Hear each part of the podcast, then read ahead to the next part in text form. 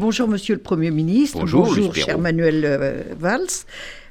Pourquoi et comment ce livre, euh, qui est comme un, cri du cœur contre, mais très bien pesé, très bien situé, euh, écrit avec une à l'os, une écriture à l'os, rien n'étant trop dans, ce que, dans, dans les termes que vous employez. Pourquoi et comment ce livre sur Zemmour? Vous avez raison, c'est un cri du cœur et, de la raison euh, à la fois, parce que pour combattre euh, l'extrême droite, il faut faire appel aux valeurs, mais aussi à l'argumentation à la raison, nous y, nous y reviendrons. C'est un combat que je mène depuis euh, longtemps. On me connaît beaucoup, bien sûr, euh, dans mon engagement contre l'antisémitisme, le racisme. Dieudonné et euh, compagnie. Le, ces mélanges entre l'extrême droite et l'extrême gauche, nous en parlions il y a un instant, contre l'islamisme, bien évidemment. Mais je combats aussi, avec la même détermination, l'extrême droite. Et j'avais déjà eu l'occasion de m'exprimer sur cette vision très rance d'Éric Zemmour quand il avait publié Le suicide français. Et dans mon dernier livre, mon avant-dernier livre, euh, vous aviez eu la gentillesse aussi de m'inviter sur euh, l'antenne de RCJ, et donc je reviens avec beaucoup euh, de plaisir. J'avais consacré un chapitre à la tenaille identitaire, à Éric Zemmour et à Sa Traoré, à ce polémiste d'extrême droite, mais aussi à l'égérie de l'extrême gauche qui nous explique que la France, sa police, sa justice sont des institutions racistes. Et j'avais dans ce chapitre déjà souligné les manipulations de l'histoire opéré par Éric Zemmour, le danger que cela représentait, le fait que lui ou un autre ou une autre pouvait être candidat et représenter euh, l'extrême droite. Et donc à partir du moment où il a décidé d'être candidat, j'ai pensé qu'il était important à la fois de dénoncer ces manipulations et ces mensonges historiques, d'expliquer pourquoi, euh, nous en dirons un mot, je pense, euh, il les utilise, mais aussi pour souligner la nécessité d'avoir un récit républicain. Il ne suffit pas de dénoncer Éric Zemmour et ses thèses, mais aussi il faut proposer quelque chose, il faut parler de la France et renouer avec euh, le récit républicain et de l'espérance. C'est la deuxième partie de votre livre. Exactement. Alors, Zemmour, c'est quand même aussi bien que Traoré, c'est un projet, mais Zemmour l'exprime mieux. Il maîtrise parfaitement la rhétorique. C'est en cela qu'il est encore plus dangereux que, Traoré. Zemmour, c'est un projet, un seul, déconstruire la République. Mais se désengage quand même, il faut le reconnaître, de la République, n'incombe pas au seul Zemmour, ça a commencé depuis fort longtemps. Oui, euh, bien sûr. Alors, quand on parle de la République, on me dit, mais Zemmour, il est démocrate. D'ailleurs, lui-même dit, euh, euh, l'extrême droite en général, c'est la volonté d'opérer un coup d'État pour en finir avec la République. De toute façon, il ne peut pas le faire. De toute façon, on peut se présenter avec toutes les idées à une élection présidentielle. on a des candidats qui proposent l'abolition du capitalisme, de l'État, de la démocratie. Il fut même un temps où il y avait des candidats qui, qui proposaient le rétablissement de la, de la monarchie. Mais la République, c'est autre chose c'est une, idée euh, euh, des valeurs de la France, euh, comment être... c'est une histoire. C'est une histoire, comment être français. La, force de Zemmour, et d'ailleurs il faut lui reconnaître, et en cela il, aurait raison, c'est de proposer une continuité de l'histoire.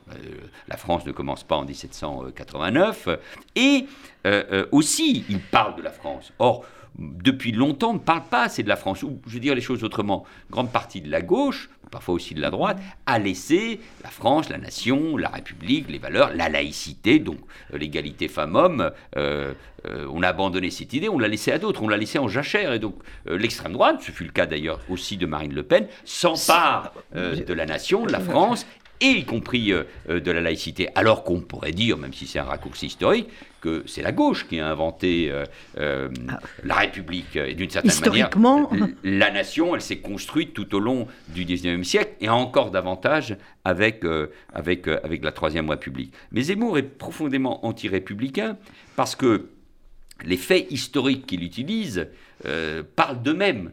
Quand il évoque l'idée que le capitaine Dreyfus ne serait peut-être pas innocent, quand euh, il veut réhabiliter euh, le maréchal euh, Pétain à travers cette vieille thèse flétrie du bouclier du glaive.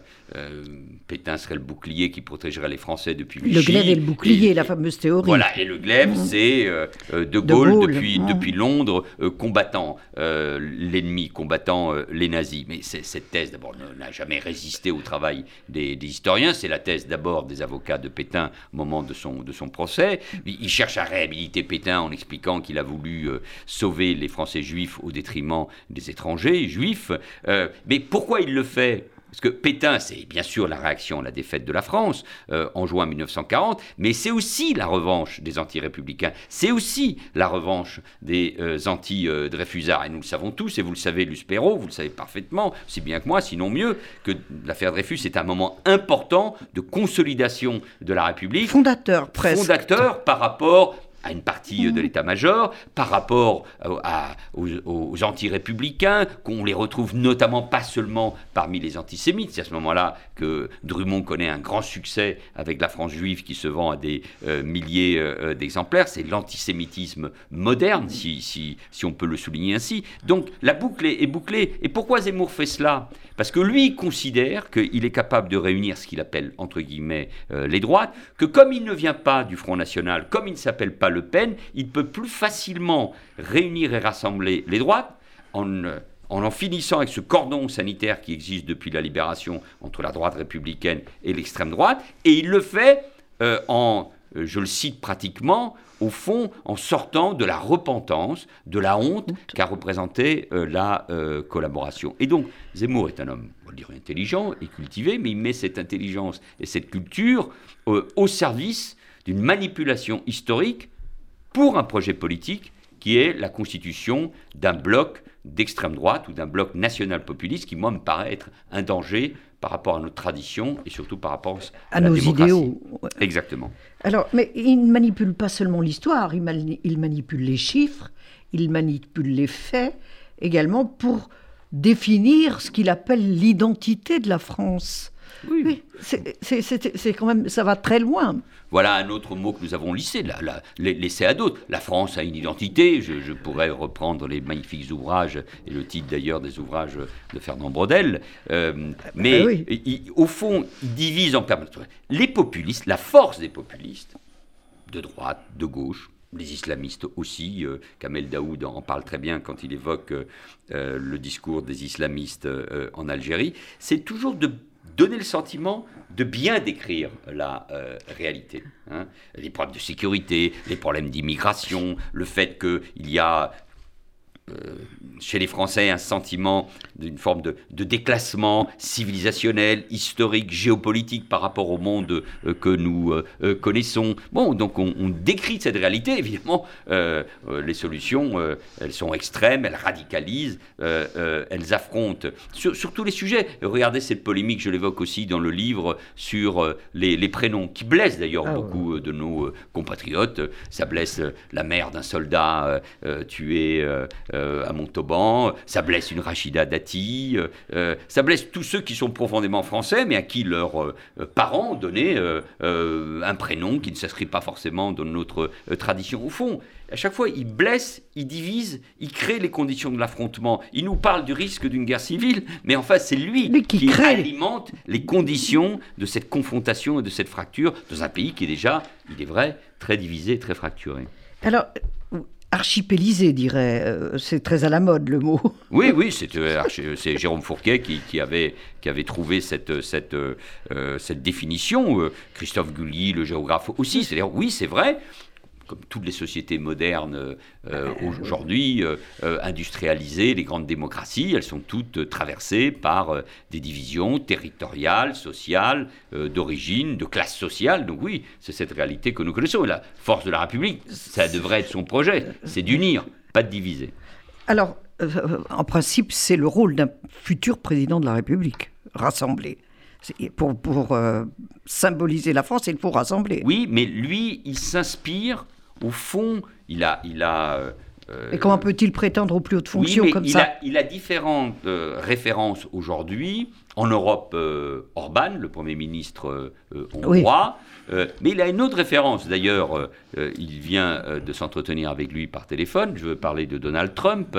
Et au fond, ce qu'on a vu dans la vie politique moderne, c'est que mentir, avoir une image négative, euh, vis-à-vis des femmes. C'est le cas de Zemmour, c'était le cas de, Trump. Créer les conditions d'une exploitation, désigner les ennemis, les musulmans, les immigrés, euh, et, etc., au fond, n'empêche pas de gagner. Parce que dans, un moment où, en plus, les citoyens sont très critiques de manière injuste, me semble-t-il, mais vis-à-vis des élites et surtout vis-à-vis des responsables politiques et de leur discours, lui qui ne vient pas de la politique, c'est un journaliste, pense que au fond, l'important, c'est d'atteindre le second tour, et on atteint le second tour en créant les conditions, bah, d'abord d'un intérêt euh, euh, pour soi, euh, et, en créant les conditions d'un affrontement du débat. Comme aujourd'hui, en plus, la mémoire s'éloigne et tout dépend d'une phrase, d'un mot, il a compris qu'en ayant mis sur la table la question,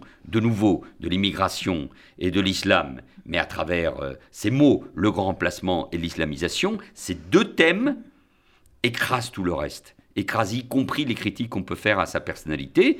Et c'est ce qui est arrivé avec Trump. Trump était détesté, mais il était moins détesté qu'Hillary Clinton. Donc Eric Zemmour espère être tout simplement être moins détesté qu'Emmanuel Macron pour euh, pouvoir être président. Donc aujourd'hui, beaucoup, notamment dans les extrêmes, considèrent que l'objectif d'un président de la République n'est pas de rassembler. Mais en tout cas, pour gagner, il faut diviser.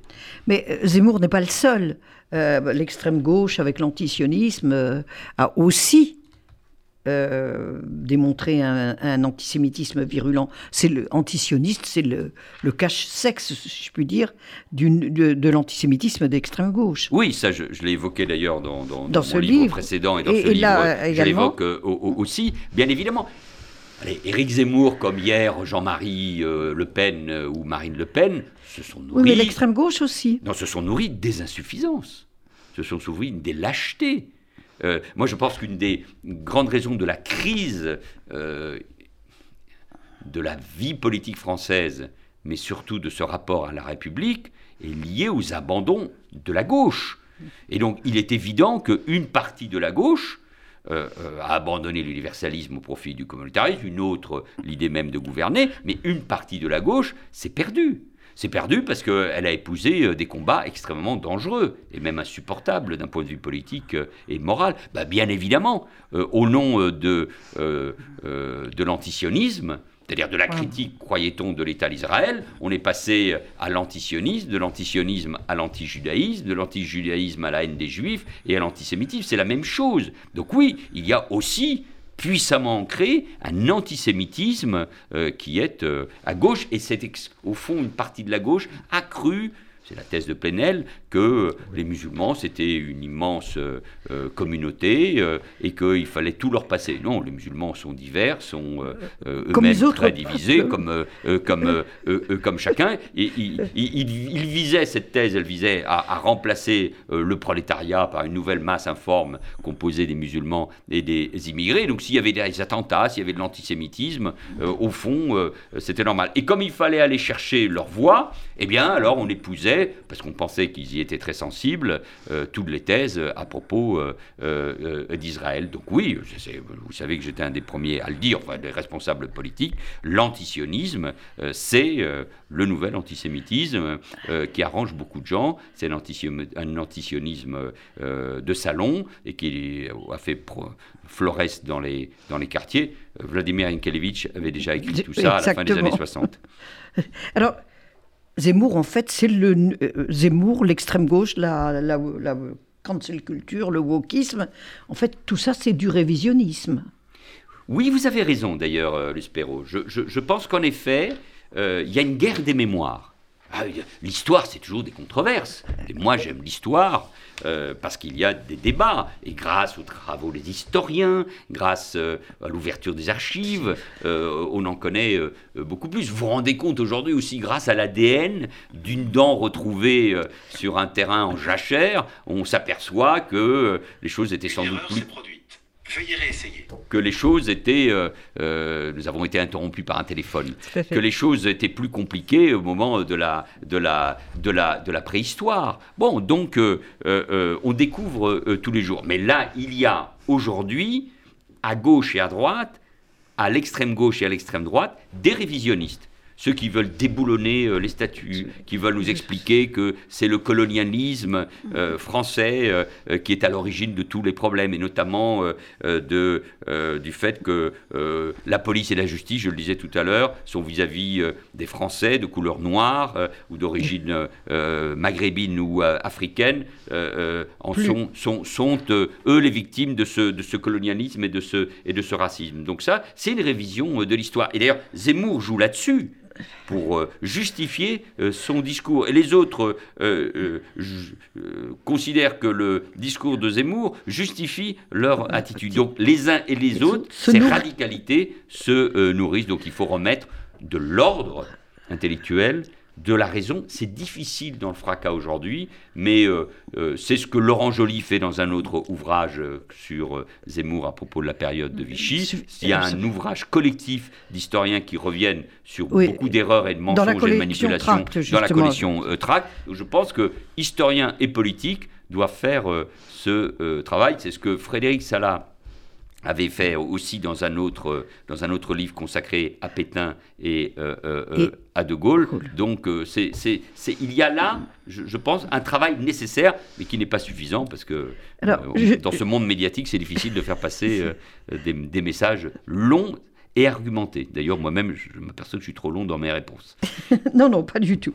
c'est très important de le dire et de le dire d'une manière argumentée et précise. Dans la deuxième partie de votre livre, vous essayez de réfléchir à la manière de sortir de ce marécage de haine et de mensonges.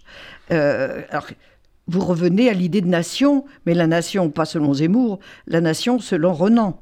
Oui, parce que au fond, c'est quoi être français? C'est euh, adhérer à une communauté de, valeurs, mais c'est aussi épouser... Euh, Historiquement, c'est épouser une histoire, voilà. c'est épouser une culture. La République, elle se, elle se construit évidemment au XIXe siècle, grâce à Michelet, grâce à la vis, avec, euh, avec une histoire. Nous apprenons à être, c'est beaucoup plus compliqué que cela. Euh, euh, nous sommes tous les descendants des Gaulois, mais il ne s'agissait pas de dire que nous étions tous descendants de Vercingétorix et de mais nous étions au fond les héritiers d'une histoire qu'il faut partager bien sûr avec ces moments de gloire comme avec ces moments euh, plus sombres. Partageons une langue. Euh, qui est le français, parlé en plus dans le monde par des millions euh, de personnes. Mais partageons des valeurs. Être français, on n'est pas à travers le sang. On n'est pas en fonction de sa couleur de peau, de son lieu de naissance la France est un pays qui permet à, quelqu'un comme moi, qui euh, suis naturalisé français depuis euh, l'âge de 20 ans, euh, qui suis né à Barcelone, dans le pays voisin qui est l'Espagne, d'être député, ministre et Premier ministre. Bon, donc c'est ça la France. Mais pour être français, il faut partager cette langue, cette culture, ces valeurs et cette histoire. Bon, et donc je pense que la, réponse au, zémourisme et, à ces discours de haine que nous venons d'évoquer, c'est de se réapproprier la nation, la République, la laïcité, parce que euh, parce que c'est la neutralité, c'est la possibilité de croire et de ne pas croire, c'est aussi euh, protéger euh, les femmes, c'est un élément très important. Évidemment, la lutte contre le racisme et l'antisémitisme, c'est-à-dire au fond tous ces gens-là, qui, vous vous rendez compte, on n'a jamais parlé autant de race. Zemmour parle de race blanche, de l'autre côté, à l'extrême gauche, on parle de la couleur de peau et de la race noire. on est en train de racialiser d'essentialiser les origines de chacun. C'est terrible. D'abord, nous ne sommes pas, sommes pas l'Amérique qui est traversée aussi par. C'est une autre histoire. C'est une autre histoire. Mais l'Amérique cherche à travers sa puissance politique, économique, culturelle, à travers ses médias et ses universités, à nous imposer ce débat, et la cancel culture et le wokisme. Et la France résiste parce qu'elle a des intellectuels euh, de droite comme de gauche qui, ne veulent pas tout cela. Mais, on voit bien que nous sommes dans un moment clé, et donc il faut que nous soyons pour écarter ces extrémistes très puissants pour défendre ça. Mais derrière, ça veut dire qu'il faut réhabiliter totalement l'école, la réformer, parce qu'aujourd'hui, elle est plus que jamais euh, le bras armé de la République. Nous l'avons euh, oublié ce que disait le Michelet que vous évoquiez, qu'est-ce que la politique, l'éducation? Deuxièmement, qu'est-ce que la politique, l'éducation? Troisièmement, qu'est-ce que la politique, l'éducation? Oui, parce que c'est la troisième... La France est une construction, euh, la nation française se construit à travers l'État. Euh, la République, elle se construit euh, à travers l'école, qui est un des éléments de cet euh, État, la colonne vertébrale de l'État et donc de la nation. Et la République, pour tous, l'école, pardon, pour tous, gratuite, laïque, elle permet cette unification. Ça n'a pas été facile, mais elle permet à travers les instituteurs, à travers Ferry, à travers Buisson, à travers leurs textes fondateurs, l'école pour les garçons, l'école pour les filles, parce que ça c'était l'idée de l'égalité, puis ensuite il y aura la, mixité, et à travers la langue. Donc c'est ce qui nous fait très différents d'autres pays où la part du privé, où la religion euh, sont beaucoup plus euh, euh, importantes. Donc il faut, il faut, il faut, il faut l'école au, cœur de cette construction nationale. Et dans l'école, il y a évidemment le français, les mathématiques, l'histoire, qui sont des éléments particulièrement essentiels. Manuel Valls, le plus choquant dans Zemmour pour vous, euh, qui avait la France qui coule dans vos veines, bien que vous, que vous n'ayez aucune goutte de sang français. Pour s'y revenir à Romain Gary, autre français d'adoption. Euh, qu'est-ce qui vous choque le plus? Vous savez, il y a toujours eu des, extrémistes, à droite comme, comme à gauche, mais restons sur l'extrême droite. Elle n'a jamais été aussi puissante depuis 150 ans. Il y a toujours eu un courant décliniste euh, identitaire. L'action française avec Maurras, qui était en plus un courant euh, euh, monarchiste, qui a influencé évidemment Vichy. Mais électoralement, ils étaient très faibles. À partir de l'affaire Dreyfus et après le boulangisme et cette victoire des, républicains, cette victoire de, de Peggy, de Lazare, de, Zola, de Clémenceau, bien évidemment, et de Jaurès aussi. Mais elle n'a jamais été aussi puissante depuis 150 ans à la fois dans les intentions de vote, plus de 30%, si on somme euh, Le Pen et, Zemmour, et dans les idées, c'est-à-dire euh, ces idées qui ont pénétré. Donc, au fond, euh, Zemmour est l'instrument de ce, de, ce, de ce mouvement. Mais ce, que, ce qui, ce qui m'inquiète, c'est ce bloc national populiste qui, est, qui, est, très présent et, et qui, même s'il ne réussit pas à accéder à l'Élysée, s'il est au second tour, va continuer à inonder, à irriguer à recomposer euh, le paysage euh, politique. Et donc c'est ça qui, euh, qui, qui m'inquiète. Donc ce livre est aussi le signe de cette inquiétude et du fait qu'il faut le, le qu'il faut le combattre, comme je combats des concepts euh, celui du grand remplacement, euh, celui de français de papier, celui des prénoms, parce que ce sont des concepts qui sont rentrés dans la tête des gens, mais qui ont une portée idéologique. Le grand remplacement, c'est pas dire qu'il y a euh, une mauvaise politique de peuplement dans les quartiers, ce que j'ai dit, l'apartheid territorial et social, et qui explique que dans beaucoup de nos quartiers, on y vit mal et les gens ne supportent plus, et puis il y a des Français de souche, comme on dit bêtement, qui partent, et surtout en banlieue, des Français juifs qui sont partis parce qu'ils ne supportent plus l'antisémitisme euh, quotidien. Et la peur. Mais, la peur. Mais donc ça, il faut, il faut le traiter. Il faut en parler comme il faut une nouvelle politique d'immigration. Mais le remplacement, c'est une théorie. C'est celle de Renaud Camus qui explique, une théorie complotiste, qu'on est en train d'organiser le remplacement des populations européennes. Et ces thèses, on les trouve dans les poches des terroristes, et notamment celui du terrorisme d'extrême droite, qui a tué euh, des dizaines de fidèles musulmans dans deux mosquées euh, à Christchurch, en Nouvelle-Zélande. Donc attention, les théories et les mots peuvent tuer, sont faits pour tuer. Donc il faut combattre ces théories qui sont dangereuses, donc il ne faut pas les utiliser à l'emporte-pièce. Combattre Zemmour, c'est essentiel, mais le traité de juifs de service, euh, comme l'a fait Yannick Jadot, euh, ça vous choque? C'est une erreur, mais c'est oui, évidemment d'abord ça peut choquer, et puis et puis c'est une faute de c'est une faute de tact, c'est une faute de goût, c'est une faute de bien connaître les choses. L'essentialisation n'a pas n'a pas de sens. Alors je, je peux comprendre la réaction parce que euh, euh, euh, Éric Zemmour utilise l'argument du fait qu'il est juif. Il dit, mais moi, comment voulez-vous? Que je, sois d'extrême droite Je ne peux pas être antisémite puisque Pétain a, aboli le décret Crémieux, grand ministre, grand républicain, a un très beau portrait d'ailleurs, un très beau tableau qui était dans les, dans les caves euh, euh, du, musée d'Orsay et qui est exposé actuellement dans l'exposition à, l'Institut du monde arabe sur les juifs euh, d'Orient. Donc il y, a, il y a au fond tous les panneaux qui expliquent l'histoire du décret Crémieux et de ce grand ministre qui a été Crémieux. Donc Zemmour se trappe derrière en disant l'indignation, mais non, mais moi j'aurais été victime de, de, Pétain. Et donc à travers cela, il utilise cela pour, pour pour, expliquer l'inqualifiable, c'est-à-dire la manipulation de, de l'histoire. Donc il, faut, donc, donc, il y a cette manipulation. Donc je comprends qu'elle révolte cette manipulation. Lui-même s'entourant d'ailleurs de gens, d'antisémites, de gens qui viennent d'extrême droite. C'est d'ailleurs Marine Le Pen qui les connaît bien, puisqu'ils étaient il n'y a pas très longtemps dans son Chez entourage. elle Et il y en a là toujours euh, qui reste. Hein. Où est M. Chatillon hein?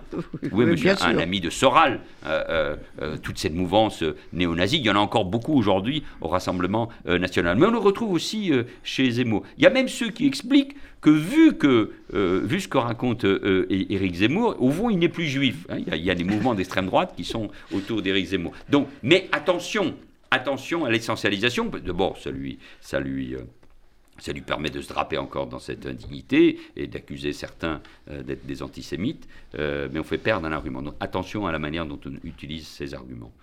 Manuel Valls, un livre vraiment à lire absolument avant d'aller glisser votre bulletin dans l'urne. Mobilisez-vous, lisez Manuel Valls, lisez Zemmour l'antirépublicain, c'est aux éditions de l'Observatoire.